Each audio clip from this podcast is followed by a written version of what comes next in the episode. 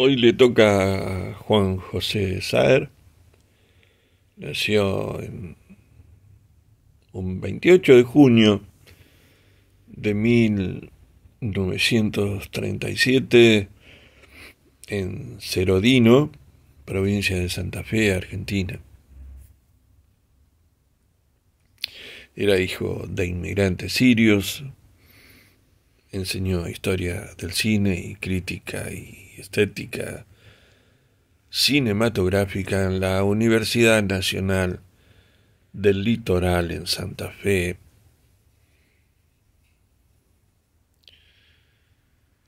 En el 68 fue un año importante en la vida del escritor ya que se estrenó en Buenos Aires el film Palo y Hueso, dirigido por Nicolás Sarkis y con el guion del propio Saer.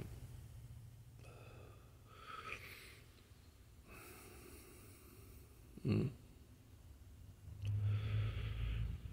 Bueno, estoy leyendo acá una biografía y lo que me resulta sumamente interesante es este tema de los críticos, ¿no? Está bien, yo, yo soy un ignorante, lo único que me dedico es a leer, que es una, una de mis pasiones. Voy a leer lo siguiente. Dice, ignorado durante gran parte de su vida creadora. Claro, acá ponemos eh, por quién fue ignorado, ¿no? No sé, por un dios o por unos dioses.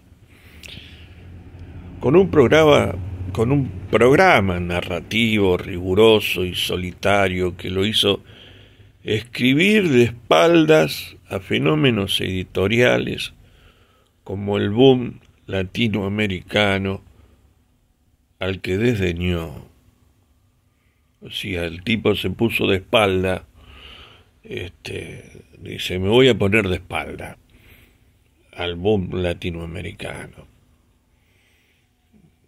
Es como que se lo propuso. No, un escritor escribe, qué sé yo. Escribe lo que siente, lo que le pasa, lo que ve, lo que huele. ¿No? Sigo, sigo. La obra de Saer ha obtenido, a partir de los años 80, sobre todo, perdónenme que me ría, eh, el reconocimiento de la crítica especializada.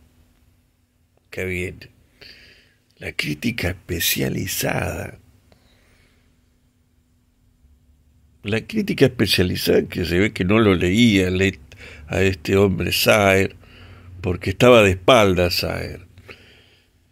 O porque la crítica especializada lee lo que las editoriales le mandan para que lean. No estoy hablando mal de los críticos, simplemente estoy diciendo lo que hacen. Este, esto fue tanto en Argentina como en Europa. Pero bueno, una vez que le vieron la espalda al señor Saer, y esta es otra de las preguntas, ¿no? ¿Cómo saben que le dio la espalda y después leen y se encuentran con, con, con los que se encontraron. Es muy confuso esto. Eh, bueno, por ahí hubiese sido bueno, señor. A ver, este señor Saer, vamos a leer algo, ¿no? Los, los, los críticos.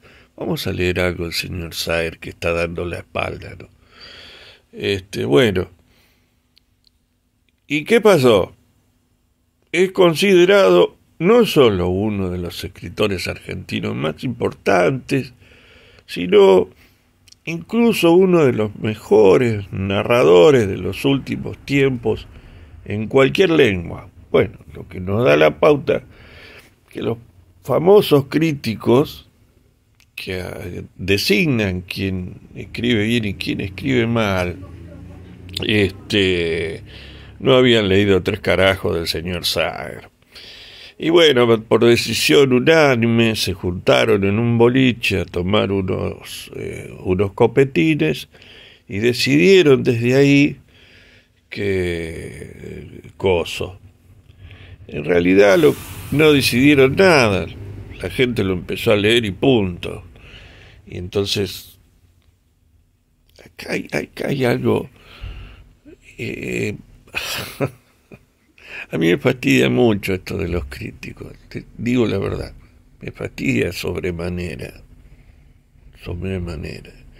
Y me fastidia la gente que le da pelota a los críticos, que se deja engañar por los críticos. En todo orden, musicalmente, teatro, el cine, gente que va corriendo a, ver el, no sé, la radio, el noticiero, el diario, y dice, a ver qué dijo fulanito de tal película. Y entonces dice, bueno, fulanito le dio 10 este, bananitas a tal película, a tal obra de teatro. Si hoy estoy enojado, bueno, continúo. Hola, escuchadores. Voy a leer eh, un cuento de Juan José Saer que se llama Al abrigo y comienza así.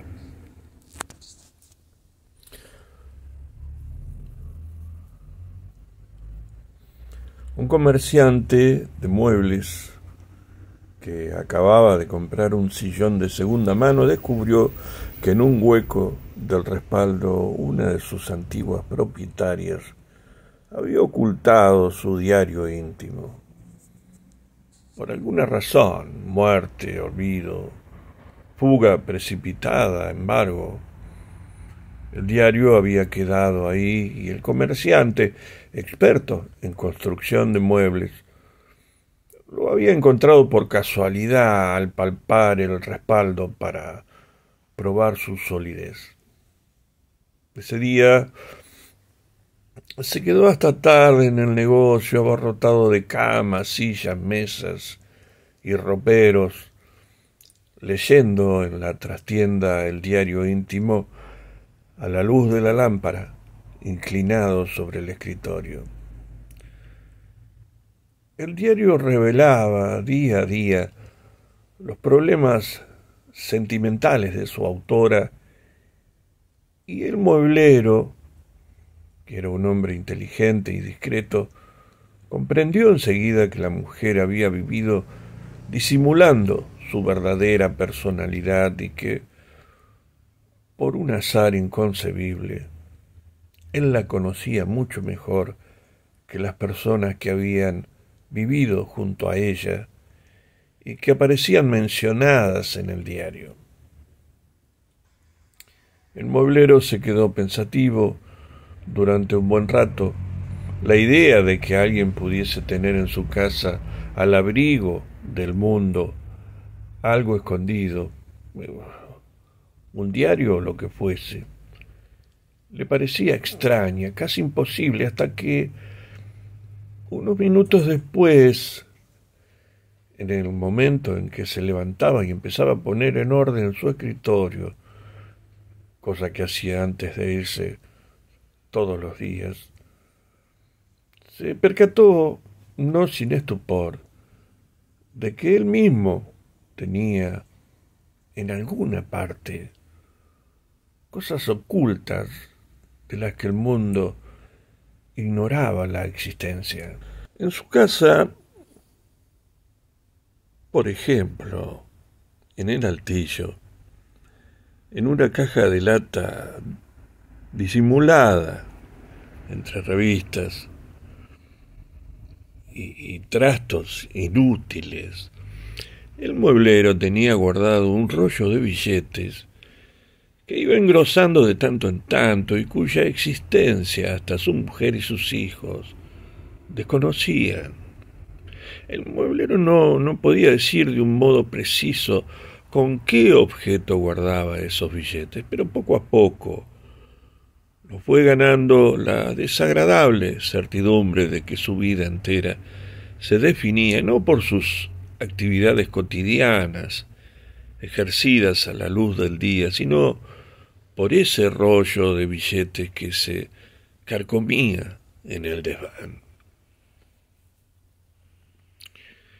Y que de todos los actos, el fundamental era sin duda el de agregar de vez en cuando un billete al rollo carcomido.